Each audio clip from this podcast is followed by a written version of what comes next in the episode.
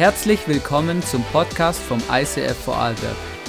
Wir wünschen dir in den nächsten Minuten eine spannende Begegnung mit Gott und viel Spaß.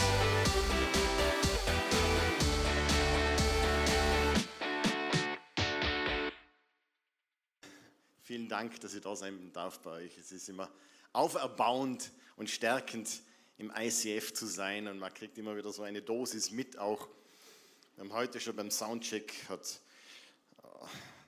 hat der Hannes schon gesagt, er wird gern einen Doktor vorstellen. das, es, es taugt ihm immer so, wenn er, eine, wenn er einen Doktor ankündigen kann. Weißt du, was mir ist eingefallen?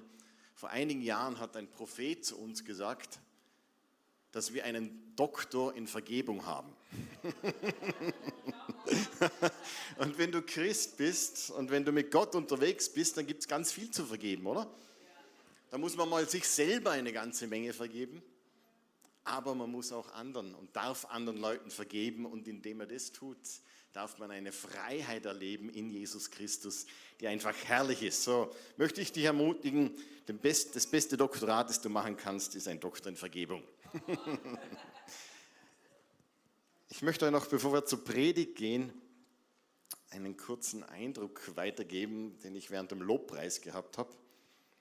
Und der steht in Jesaja 54, Vers 2. Und da heißt: Mach in deinem Zelt Platz, breite Decken aus, spare nicht, mache die Stricke lang und die Pflöcke fest, denn bald wirst du aus allen Nähten platzen.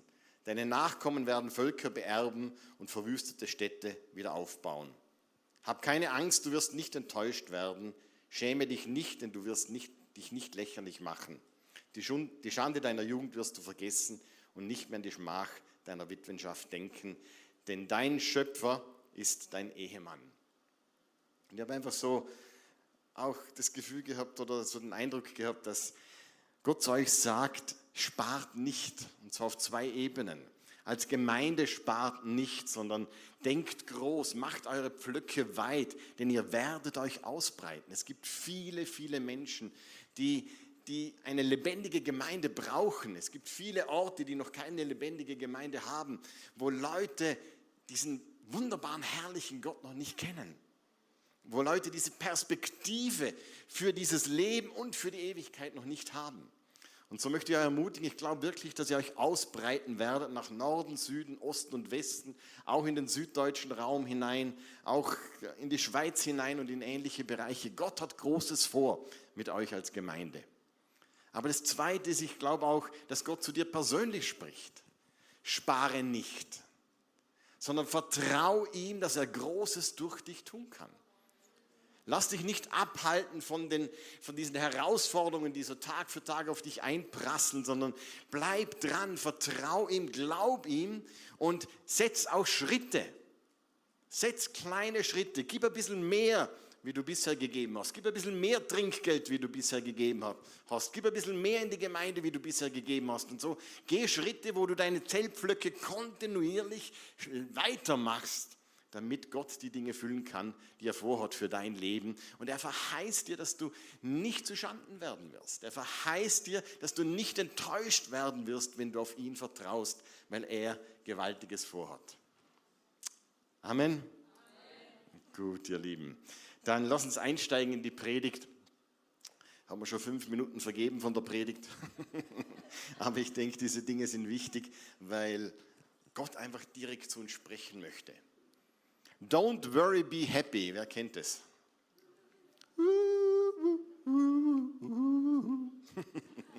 Aber was hat Don't worry, be happy mit, mit Gott zu tun, mit unserem Glauben? Über das möchte ich heute mit euch sprechen. Wir leben in einer Zeit, die recht herausfordernd ist, wo man mit vielen, vielen Dingen konfrontiert ist, wo man manchmal fast so in eine Schockstarre fallen könnte, wenn so ein Ding nach dem anderen kommt. Kann man in so einer Zeit noch happy sein oder muss man sich einen Haufen Worries machen? Und über das wollen wir miteinander reden. Und das Zweite, was wir uns anschauen wollen, ist, was hat Gott für eine Perspektive für unsere Zeit und für die Zukunft? Und wie können wir im dritten Teil dann auch in dieser göttlichen Perspektive leben? Wie können wir trotz den Herausforderungen happy sein und uns keine Sorgen machen?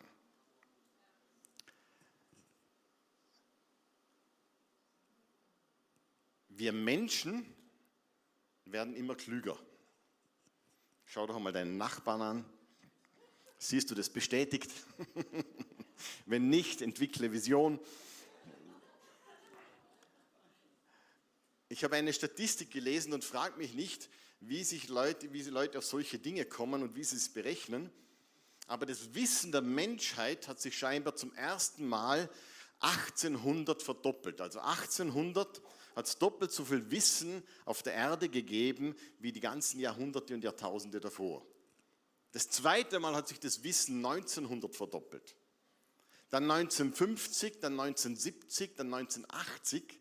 Und jetzt sagen diese Leute, die das berechnen, dass sich das gesamte Wissen der Menschheit jährlich verdoppelt. Das ist ja un, unvorstellbar, oder? Durch die künstliche Intelligenz und die Fortschritte in der Computertechnologie prognostizieren sie, dass in absehbarer Zeit sich das Wissen, und jetzt hört zu, alle zwölf Stunden auf der Erde verdoppeln wird. Unvorstellbar, nicht? Aber dieses, diese Fülle an Wissen bringt auch Herausforderungen mit sich. Und zwar große Herausforderungen. 1990 ist der erste Computer in Österreich ans Internet angeschlossen worden. 1990. Kannst du dir das vorstellen? Fühlt sich an, als ob wir das schon seit Jahrhunderten hätten, oder? Man kann gar nicht mehr ohne. Dann sind die Handys gekommen. Ich kann mich noch erinnern, 1990, um, um das herum hat es so ganz tolle Handys gegeben. Die waren in etwa so groß, so ein Kasten, das war die Batterie, eine Antenne dran, ein Kabel und ein Telefonhörer. Das hat tatsächlich Leute gegeben, die in ihrem Auto sowas gehabt haben. Heute haben wir diese kleinen Dinger, die tausendmal mehr Leistung haben wie die Computer, die die Mondlandung berechnet haben und ähnliche Dinge. Wir haben Social Media, wo wir ständig bombardiert werden. Wir haben die Nachrichten, die Medien, die uns beeinflussen. Und wisst ihr was, die Medien sind draufgekommen, dass schlechte Nachrichten sich besser verkaufen wie gute Nachrichten. Bad News sells. Und so wirst du den ganzen Tag bombardiert mit den nächsten Katastrophenmeldungen, mit Dingen, die passieren. Und das schürt in uns auf der einen Seite reale, aber auch irreale Ängste. Ich habe eine, äh, Ö3 hat eine Studie gemacht, und zwar heuer im Frühjahr, und hat die Generation Z interviewt, 24.000 junge Leute zwischen 16 und 25 Jahre, über was sie sich am meisten Sorgen machen. Und das sieht man da oben. Nummer eins ist Krieg. Das war vor einem halben Jahr wahrscheinlich noch anders. Klimawandel, Schere arm reich, die Pandemie, Covid, Wirtschaftskrise, Terrorismus. Ich denke, dass die Wirtschaft wahrscheinlich schon ein bisschen weiter oben ist jetzt innerhalb von den wenigen Monaten, seit diese Studie gemacht, ist, gemacht worden ist. Und man schaut die Dinge an und fragt sich, was kommt als nächstes? Ich weiß nicht, wie es dir geht, aber mir geht es schon mal so durch den Kopf. Was wird denn als nächstes passieren? Und die Realität ist auch, seit es uns Menschen gibt, sind wir immer wieder mit Herausforderungen konfrontiert, werden konfrontiert sein und es wird auch nie aufhören.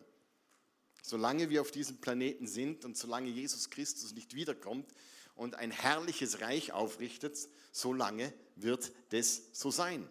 Und dann fragt man sich, gibt es noch irgendwas, was Stabilität ist? Gibt es irgendwas, was uns, auf das ich mich verlassen kann? Gibt es was, auf das ich bauen kann und es nicht abhängig ist von dem nächsten großen Ding, das da passiert?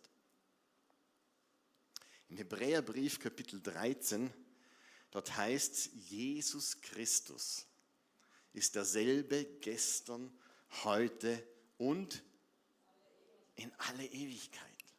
Es gibt eine Konstante in unserem Leben. Es gibt jemanden, der außerhalb von unserem System ist. Und darum können wir uns absolut auf ihn verlassen. Und wenn wir uns auf ihn verlassen können, dann ist es wichtig, dass wir uns anschauen, wie er die Zukunft sieht, was er am Herzen hat für uns. und dass wir diese Perspektive, die er hat, auch in unserem Leben haben dürfen. Und so möchte ich mit euch hineinschauen in den Hebräerbrief. Wir beschäftigen uns ein bisschen mit dem zweiten Teil vom Kapitel 12, weil dort redet Gott über die Perspektive, die er uns gibt. Im Kapitel 11, da spricht er über den Glauben und die Herausforderungen des Glaubens und sagt, wie wir auch durch den Glauben in den größten Herausforderungen Überwinder sein können, äh, Siege erleben dürfen mit Gott in, in den unterschiedlichsten Formen. Im Kapitel 12 spricht er dann am Anfang von dem, wie sehr Gott uns liebt und weil er uns so liebt, dass er uns auch erzieht und dass wir manchmal durch Herausforderungen gehen, weil die an uns oder an unserem Charakter arbeiten und nur ein Ziel haben, nämlich dass wir Jesus Christus ähnlicher werden. Und dann im zweiten Teil vom Kapitel 12, und das schauen wir uns jetzt an miteinander, dort spricht er über diesen alten und den neuen Bund und die Unterschiede von dem. Er spricht von diesem alten Bund, du kannst es dann dort nachlesen, wo die Israeliten zu diesem Berg Sinai gekommen sind. Und der Berg war voller Rauch und Erdbeben und Donner und Zeug. Und die Leute waren so eingeschüchtert, dass sie gesagt haben, wir wollen diese Stimme gar nicht hören, die zu uns spricht. Der Mose hat gesagt, ich stehe da und ich zittere vor Angst. Aber dieser alte Bund konnte nicht das erfüllen, was Gott geplant hat. War auch nie sein Plan. Darum hat er einen neuen Bund gesetzt. Und in diesem neuen Bund dürfen wir leben. Und dort steigen wir jetzt ein. Da möchte ich euch vorlesen, wie Gott das sich vorstellt oder wie der Hebräerbrief das beschreibt. Davor dieser Berg, wo Mose gesagt hat, ich zittere vor Angst. Und dann ab Vers 22. Da sagt er, nein, ihr seid zum Berg Zion gekommen, zur Stadt des lebendigen Gottes, dem himmlischen Jerusalem, wo Tausende von Engeln sich zu einem Fest versammelt haben. Ihr seid zur Gemeinde der erstgeborenen Kinder Gottes gekommen, deren Namen im Himmel aufgeschrieben sind. Ihr seid zu Gott selbst gekommen, dem Richter aller Menschen, und ihr seid zu den Geretteten im Himmel gekommen, die nun im Geist bei Gott angekommen und vollkommen gemacht sind. Ihr seid zu Jesus gekommen, dem Vermittler des neuen Bundes zwischen Gott und den Menschen. Und ihr seid durch sein Blut von Schuld gereinigt worden. Und sein Blut verkündet etwas viel Besseres als das Blut Abels. Er spricht davon, dass wir in diesem neuen Bund leben dürfen. Und dieser neue Bund besteht darin, dass wir uns selber nicht helfen konnten. Und darum ist Gott in Jesus Christus Mensch geworden, ist auf diese Erde gekommen, hat unter uns gelebt, war bereit am Kreuz für unsere Sünden, für unsere Schuld, die wir auf uns geladen haben, weil wir mit Gott nichts mehr, von Gott nichts mehr wissen wollten, ist für diese Schuld gestorben am Kreuz, damit wir seine Auferstehungskraft erleben dürfen und wieder mit Gott in dieser ursprünglichen innigen Beziehung leben dürfen. Und weil Jesus Christus gekommen ist, hat sich die Perspektive der Menschheit verändert. Hat sich die Perspektive von dir und von mir radikal verändert. Ich habe so, wo ich mich bekehrt habe, wo, wo ich ein Erlebnis mit Gott gehabt habe durch einen Bekannten, der mir von ihm erzählt hat, da habe ich zwei Dinge erlebt, als ich gemerkt habe, Gott ist real. Das erste war eine unglaubliche Freude in meinem Herzen, auf einmal zu sehen, das stimmt, diesen Gott gibt's und dieser Gott ist nicht nur am weltpolitischen Geschehen interessiert, sondern an mir ganz persönlich. Und das hat so eine Freude ausgelöst in meinem Herzen zu wissen, er ist da, er existiert, er steht mir bei, er hilft mir. Der Markus, der weiß, wer ich bin. Er kennt meinen Namen. Dieser allmächtige Gott, fast nicht zu glauben. Und das Zweite war, dass ich zutiefst erschrocken bin. Ich bin erschrocken, weil ich zum ersten Mal verstanden habe, wow, noch dem Tod geht es weiter. Bis dorthin habe ich gedacht, okay, irgendwann streckst du die Batschen und dann war's das, das ist vorbei. Und dann zu erkennen, wow, es geht nach dem Leben weiter Und jetzt habe ich eine Perspektive auch für diese Zukunft. Ich weiß, wo ich sein werde, wenn ich zu ihm gehe oder wenn er wiederkommt. Ich weiß, dass ich, diese, dass ich das, was er da beschreibt, in dieser Herrlichkeit leben werde. Mit Myriaden von Engeln, mit Jesus Christus von Angesicht zu Angesicht. In einer Zeit gibt es dann ja nicht mehr, aber in einer Form, wo es kein Leid, kein Not, kein Krieg, kein, keine Sorgen über was soll ich essen, was soll ich anziehen, wie geht es weiter, habe ich genug Geld und all die Dinge sind, sondern einfach in einer Herrlichkeit mit Gott. Und diese Perspektive, die bringt er dann noch weiter auf einen Punkt, nämlich im Kapitel 12 von Vers 26 bis 29. Dort schreibt er dann,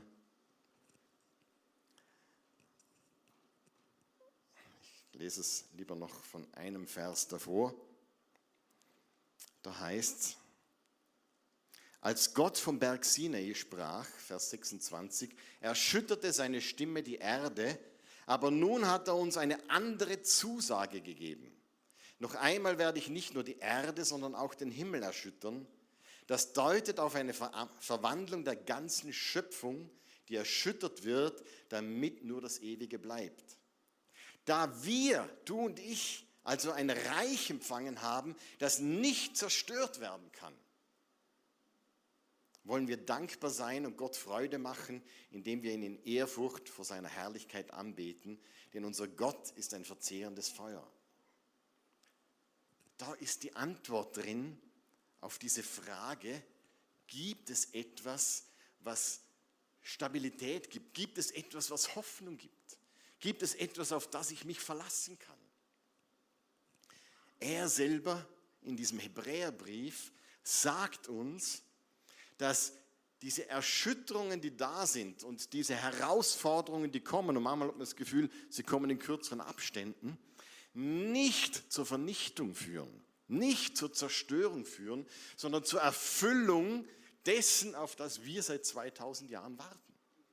Jesus Christus richtet sein Königreich auf und das ist das Ende dieser Geschichte. Das ist die Perspektive, die er uns gibt wenn du mit Gott im Reinen bist, reinen Tisch gemacht hast, in Vergeben, in, um Vergebung deiner Sünden gebeten hast und eingeladen hast, in dein Leben zu kommen, dann hast du eine Perspektive, die sagt, schlussendlich, auch wenn Erschütterungen da sind, wird das Ende herrlich und gewaltig sein. So gewaltig, dass der Paulus immer wieder sagt, Maranatha, komm Herr Jesus und komm bald, komm schnell. Weil alles, was wir jetzt erleben, verblasst in Bezug auf das, was da kommen wird. Aber es fordert uns auch heraus, diese Dringlichkeit vor Augen zu haben. Und diese Dringlichkeit ist, wie wir heute schon gehört haben, es gibt so viele Menschen, die diese Erfahrung noch nicht gemacht haben, die noch gefangen sind in diesen Ängsten, die, die sich vor der Zukunft fürchten. Es gibt noch so viele Menschen, die nicht sagen können, ich weiß, wohin ich gehe. Und darum ist die Aufgabe an uns, dass wir diese Botschafter Christi sind. Dass wir unseren Stolz überwinden, unsere Ängste überwinden und anderen beginnen zu erzählen, was Jesus in unserem Leben getan hat. Und ich bin begeistert, dass das eine Church ist, die das am Herzen hat, der das am Herzen brennt, die nicht nur so eng mit Scheuklappen auf sich selber schaut und wie schaffen wir es, sondern die nach außen schaut und die, die Gott vertraut, dass er Großes tut. Und das, genau das wird er machen. Das Ende der Geschichte steht fest. Lies es nach Offenbarung 21. Da steht das alles beschrieben, wie das sein wird, wenn Jesus Christus wiederkommt, beziehungsweise wenn wir zu ihm gehen. Aber wird es easy sein? Wir Christen haben manchmal so eine seltsame Vorstellung, dass wenn ich zu Gott komme, so, so, so ähnlich wie ein Versicherungsvertrag, da, da, da sichere ich mich noch ab, dass ich dann schlussendlich, wenn ich oben beim Petrus an der Tür stehe, meinen Vertrag rausziehen kann und sage, ich habe einen Vertrag, ich darf rein. Aber so funktioniert, so funktioniert das nicht. Jesus Christus gibt uns durch die Beziehung, die wir mit ihm haben, die Garantie, dass wir Teil seiner Familie sind. So wie wir als Church eine Familie sein, sind, wird es noch viel herrlicher sein, wenn wir dann schlussendlich mit der ganzen Familie auch bei ihm sein, sein dürfen. Aber bis dorthin haben wir diese gewaltige Perspektive, diese wunderbare Perspektive, aber wir haben auch große Herausforderungen. Das Wort Gottes zieht oft einen Vergleich mit den Herausforderungen, die wir als Christen erleben. Er zieht den Vergleich mit einer Geburt. Eine Geburt ist was Großartiges, was Wunderschönes und das Ergebnis ist fantastisch, oder? Aber ist eine Geburt easy? Wo sind die Damen unter uns? es ist herausfordernd, oder? Aber es ist gleichzeitig wunderschön und herrlich. Als unser Sohn David geboren wurde, da war ich noch nicht so wirklich mit Gott unterwegs und ich war zu der Zeit, habe gearbeitet bei der Lebenshilfe, habe mich so ein bisschen mit Psychologie beschäftigt, kann ich schon das Foto raufgeben. Und, und irgendwie ist da was so hineingekommen, wo ich diese Bücher gelesen habe, was da alles schiefgehen kann, dass ich mir gedacht habe, ich muss alles richtig machen. Du musst schon vor der Geburt die Beziehung mit dem Kind pflegen. Ich bin da mitgegangen zum Gynäkologen. Das war damals noch nicht so prickelnd, wie das heutzutage ist. Der hat mir mal ziemlich schräg angeschaut, gefragt, was ich da mache. Damals durfte man auch noch nicht in den Kreissaal mit hinein als Mann und ähnliche Dinge. Die Zeiten haben sich echt geändert.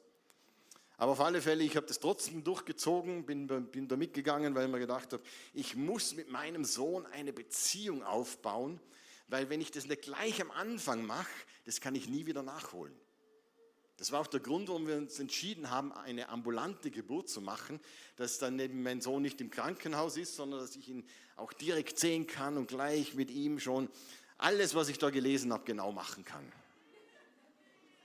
Und ich habe eine Perspektive gehabt, die gesagt, okay, das und das und das und das und so machen wir es und so planen wir es und so wird es kommen und das wird perfekt.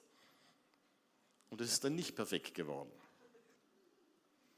Unser Sohn ist auf die Welt gekommen, hat sich das Schlüsselbein gebrochen gehabt, was jetzt nicht so tragisch war, weil sie ihn herausholen mussten. Und, aber meine Frau hat sich dann entschieden zu sagen, ah, die Ärzte haben gesagt, sie soll besser noch zwei, drei Tage im Krankenhaus bleiben. Und für mich ist eine Welt zusammengebrochen. Weil meine Perspektive so fixiert war, auf das alles richtig zu machen, dass ich gedacht habe, jetzt ist aus. Ich kann nicht diese Bindung aufbauen mit meinem Sohn, der kommt dann erst in ein paar Tagen irgendwann nach Hause. Und ich habe innerlich echt zugemacht. Völlig idiotisch. Aber weil meine Perspektive so auf auf, auf die Probleme fixiert war und wie es sein muss, damit klappt. Bei unserer zweiten, bei der Geburt von, von unserer Tochter, der Miriam, da war ich schon mit Gott unterwegs. Und wir waren dort in Wien und äh, es ist alles gut gegangen, die ganze Schwangerschaft. Meine Frau ist breiter und breiter geworden. Sie ist 1,60 hoch, sie war mehr breit wie hoch. Ah, echt unglaublich. Du denkst, du schaust auf diesen Bauch und denkst, das, das gibt es ja gar nicht. Wie, wie kann die noch laufen? und wir sind in dieses Krankenhaus gegangen. Ah, was noch dazu kommt, sie hat unsere Tochter zwölf Tage übertragen. Also die Geburtstermin um zwölf Tage länger. Wir sind ins Krankenhaus gekommen, waren ganz entspannt, sind da hinein in den Kreissaal und das Kind ist auf die Welt gekommen. Und Du hast gedacht, anziehen und spazieren gehen. Die war, hat 4,2 Kilo gehabt, 56 Zentimeter lang. Das ist mehr wie ein Drittel von der Größe meiner Frau. Also wenn du, wenn du das Baby angeschaut hast und sie angeschaut hast, dann hast du gedacht, das gibt es ja gar nicht. Aber dadurch, dass das Kind so groß war, äh, hat es Dammriss gegeben und sie hat ganz, ganz stark geblutet. Und ich habe dann irgendwann gemerkt, die Hebamme wird immer nervöser, hat dann irgendwann den Arzt gerufen, der ist hereingekommen und dann ist so die Hektik ausgebrochen. Sie konnten dann die Blutung stillen und haben dann einen Test gemacht und gesagt, na, pff, die Blutwerte sind so im Keller, die sind schon grenzwertig. Ich glaube, der Anteil der roten Blutkörperchen, Sie darf, sie brauchen wahrscheinlich Blut, braucht Bluttransfusion und ähnliche Dinge und es ist echt kritisch. Und ich war dann trotz, wir sind trotzdem entspannt geblieben, weil wir gewusst haben, hey, es gibt einen Gott, der schaut auf uns. Und ich kann ihm vertrauen, auch wenn es nicht so läuft, wie ich es mir vorgestellt hätte oder wie ich es gern gehabt hätte. Und wir haben dann gebetet miteinander, dann haben sie eine Stunde später nochmal einen Test gemacht, dann war der Arzt ganz überrascht, dass die Werte auf einmal normal sind. Und wir durften dann nach Hause gehen. Natürlich musste man unterschreiben, aber das war so ein anderes Erlebnis, weil meine Perspektive nicht mehr auf mich und was ich alles tun muss und was richtig ist, war, sondern auf Gott gerichtet, im Vertrauen auf ihn und auf das, was er macht. Und so eine Perspektive brauchen wir auch, wenn wir in die Zukunft schauen.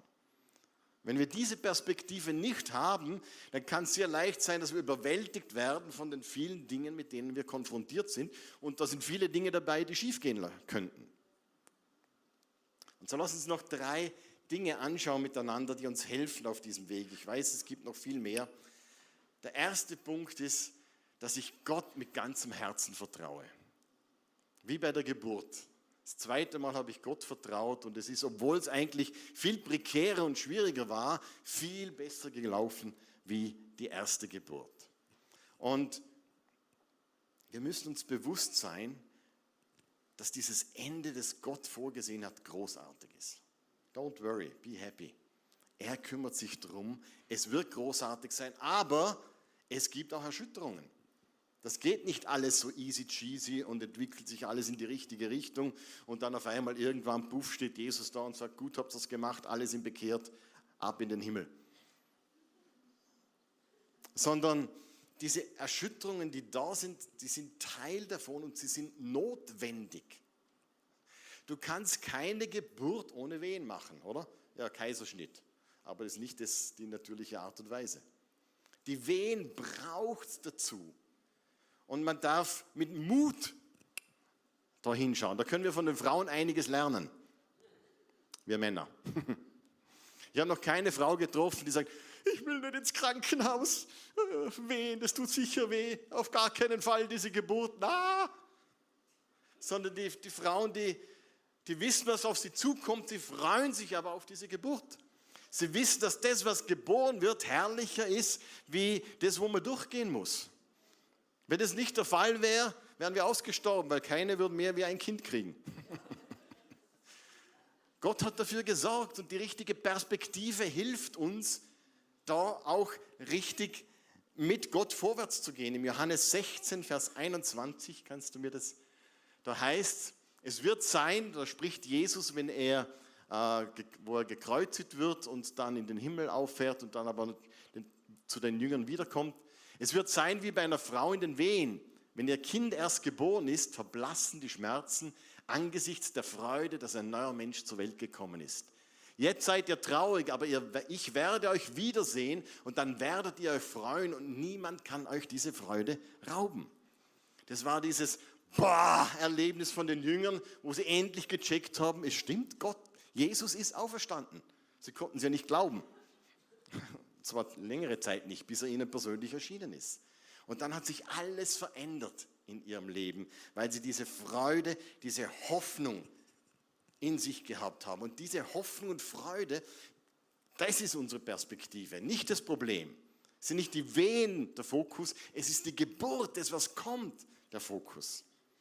Ich habe euch ein Bild mitgebracht von der Corrie ten Boom, die hat, ein, die hat mal irgendwann gesagt, wenn du im Zug sitzt und in einen Tunnel fährst und es wird dunkel, dann schmeißt du ja auch nicht dein Ticket weg und springst ab, sondern du bleibst ruhig sitzen und vertraust dem Ingenieur. Auch wir dürfen angesichts der Herausforderungen ruhig sitzen bleiben und voller Zuversicht in die Zukunft schauen, weil wir wissen, wer der Ingenieur ist. Und dass Gott seine Hand da drin hat und das Ende herrlich sein wird. Das Zweite, was wichtig ist, ist Quality Time mit Gott. Wie viel Zeit verbringst du mit Social Media, deinem Handy, Videospielen oder sonst irgendwas und wie viel Zeit verbringst du mit Gott? Das ist ein wichtiger Punkt, wo ich mich selber auch immer wieder zusammenreißen muss, weil man wird von so vielen Dingen abgelenkt. Aber ich habe vor, wir waren jetzt gerade vor kurzem, wie viel, ja, wie viel Zeit verbringst du mit der Church? Wie viel Zeit nimmst du dir auch für Gemeinschaft? Weil es kostet ja auch was. Es geschieht nicht automatisch. Wie viel Zeit verbringst du mit den Geschwistern? Wir waren vor zwei, drei Wochen in Krakau und dort waren einige Pastoren von unseren Gemeinden aus, äh, aus der Ukraine. Und ein Pastor aus Lviv war auch dabei. Und das hat mich sehr angesprochen. Er hat über, über diese zehn Jungfrauen gesprochen. Kannst du erinnern? Fünf haben genug Öl, fünf haben nicht genug Öl, zu wenig Öl und sagen zu den anderen fünf, gebt uns was von eurem. Äh, wenn der Bräutigam, wo der Bräutigam gekommen ist und die sagen, na, sonst reicht es für uns beide nicht. Und er hat es dann so gedeutet und so erklärt, das hat mich echt auch beeindruckt, er hat gesagt, er ist so froh, dass er vor dem Krieg genug Zeit mit Gott verbracht hat. Er hat in diesen Zeiten ist so sein, sein Ölstand sozusagen gestiegen. Weil wo dieser Krieg angefangen hat, hat er keine Zeit mehr gehabt. Gesagt, du bist ja morgen in der Früh wach und, und, und da sind 100.000 Nöte und du musst dich da investieren. Du hast nicht mehr die Zeit, dich auf das zu fokussieren oder, oder echt so, so diese schönen, stillen Zeiten mit Gott zu verbringen. Und er war so froh, hat er gesagt, dass sein Tank voll war, weil er von dem dann genug Reserve gehabt hat, dass seine Lampe gebrannt hat. Füllen wir unsere Tanks auf in Zeiten, wo es möglich ist. Wenn es rüttelt und schüttelt, wenn Katastrophen kommen, dann ist es manchmal ganz schön schwierig, äh, dann erst zu, anzufangen zu sagen, jetzt will ich auch noch und, und versuch's. Zehn Minuten pro Tag, wo du nicht deine Fürbitten vorbringst, dem Herrn sagst, was du alles möchtest, was er zu tun hat, sondern einfach in seiner Gegenwart bist. Ihm Danke sagst für alles, was er macht. CD reingibst oder dein, deine iPods aufsetzt, Worship machst, ihn anbetest aber auch von ihm hörst. Die größte Herausforderung für mich ist, für mich ist dass ich auf ihn höre. Ich habe so viele Gebetsanliegen und so viele Dinge, äh, dass Gott manchmal sagt, hey, ich hätte auch gerne noch was gesagt zu dir, aber jetzt ist er schon wieder weg. Fang mit kleinen Dingen an, nichts Großes, aber diese Dinge werden einen echten Unterschied machen. Und der letzte Punkt, Jesus Inside. Wir brauchen Jesus Christus in unserem Herzen. Es reicht nicht, wenn du Dinge über Gott weißt. Hast du die Gewissheit in deinem Herzen, weil du ihm begegnet bist? Es gibt diese bekannte Stelle im Hosea, äh, Kapitel 2, Vers 6, wo es heißt, mein Volk kommt um aus Mangel an Erkenntnis. Und viele verwechseln das mit Wissen. Aber das, die Bibel spricht da nicht, dass ich Dinge über Gott weiß, sondern in diesem Wort Erkenntnis, das dieses hebräische Wort Da'at, da steckt dieses Wurzelwort Yada drin. Und Yada ist das Wort, das verwendet wird, wenn die Bibel sagt, und Abraham, äh, Abraham, Abraham auch, aber mit der Sarah, Adam erkannte seine Frau. Ist, da ist nicht damit gemeint, dass jetzt weiß, ja, ja, sie ist 1,60 groß, hat 59, 49 Kilogramm, Schuhgröße so und so. Ich kenne meine Frau. Wird Sach, oder? Sondern da geht es um eine tiefe, innige Beziehung. Gott sagt nicht, mein Volk kommt um, weil sie nicht, weil sie nicht genug weiß. Wir wissen alle so viel. Sondern er sagt, mein Volk kommt um, weil sie nicht gelernt haben, in dieser intimen Beziehung mit mir zu leben weil sie mir nur ihre Gebetslisten vorkauen und das ist, hat seinen Platz, das ist gut, versteht mich nicht falsch. Aber wo ist die Zeit, wo ich wirklich sagen kann, Herr, ich bin einfach da und du bist da und das reicht jetzt im Moment. Und ich will jetzt mit dir einfach in Beziehung sein und ich will auch mich meine Ohren offen machen, meine geistigen Ohren und hören, was du mir sagst und was dir im Herzen brennt, was dir wichtig ist. Jesus Christus ist die Wahrheit, heißt im Johannes 14,6. Ich bin der Weg, die Wahrheit und das Leben. Und wenn diese Wahrheit nicht Wissen ist, sondern diese Person Jesus, die in uns lebt, die da lebendig ist, mit der ich den ganzen Tag in Kommunikation bin und nicht am Morgen fünf Minuten und am Abend beim Einschlafen denke, ah ja genau, dich gibt es auch noch, sondern in, mit einbeziehe in das, was ich tue und was ich mache. Ich glaube, unser Leben wird sich radikal verändern. Und da möchte ich dich einfach auch ermutigen, dich herausfordern. Bleib da dran, lass diese Wahrheit dich durchdringen und nicht nur da heroben gespeichert sein, sondern dass der Heilige Geist sie in unsere Herzen legt. Und das ist das, was er auch meint, wenn er sagt, dass wir täglich verwandelt werden durch den Heiligen Geist in Jesu Ebenbild. Amen. Lass uns beten miteinander. Ich möchte noch ganz kurz nochmal vor Augen führen, Gott hat die Kontrolle. Du kannst dich auf ihn verlassen. Du weißt, wie die Zukunft ausschaut. Es wird Erschütterungen geben. Es wird Wehen geben, sie sind notwendig, damit es zur Geburt kommt, was Jesus Christus am Herzen hat und was er schon lange geplant hat. Fokussier dich auf das, was geboren wird und nicht auf die Wehen. Fokussier dich nicht auf die Umstände, sondern das, was Gott über diese Umstände sagt und proklamiert. Vertraue mit ganzem Herzen. Verbring Qualitätszeit mit ihm und pflege diese innige Gemeinschaft mit ihm. Vater, ich danke dir, dass du uns liebst und wir deine Kinder sind. Vater, ich danke dir von ganzem Herzen, dass wir keine Angst haben brauchen vor der Zukunft, sondern dass wir auch in den Erschütterungen wissen, du bist da. Und dass wir wissen dürfen, du hast eine großartige Zukunft für uns. Und das Ende ist nicht Doom und Gloom und Zerstörung, sondern das Ende ist deine Königsherrschaft, wo du zusammen mit uns lebst, wo du unser Gott bist und wir dein Volk sind, Herr. Und zwar in der ganzen Vollendung, wo es keine Not, keine Krankheit, keine Sorgen mehr gibt. Und Herr, wir beten, dass diese Botschaft unser Herz so erfüllt, dass wir zu Botschaftern werden. Lass uns diese gute Nachricht auch anderen anvertrauen. Gib uns die Gnade und den Mut, weiterzugeben, was wir empfangen haben damit viele, viele Menschen, Herr, diese Gottesbegegnung haben, diese Freude in ihrem Herzen empfangen dürfen. In Jesu Namen.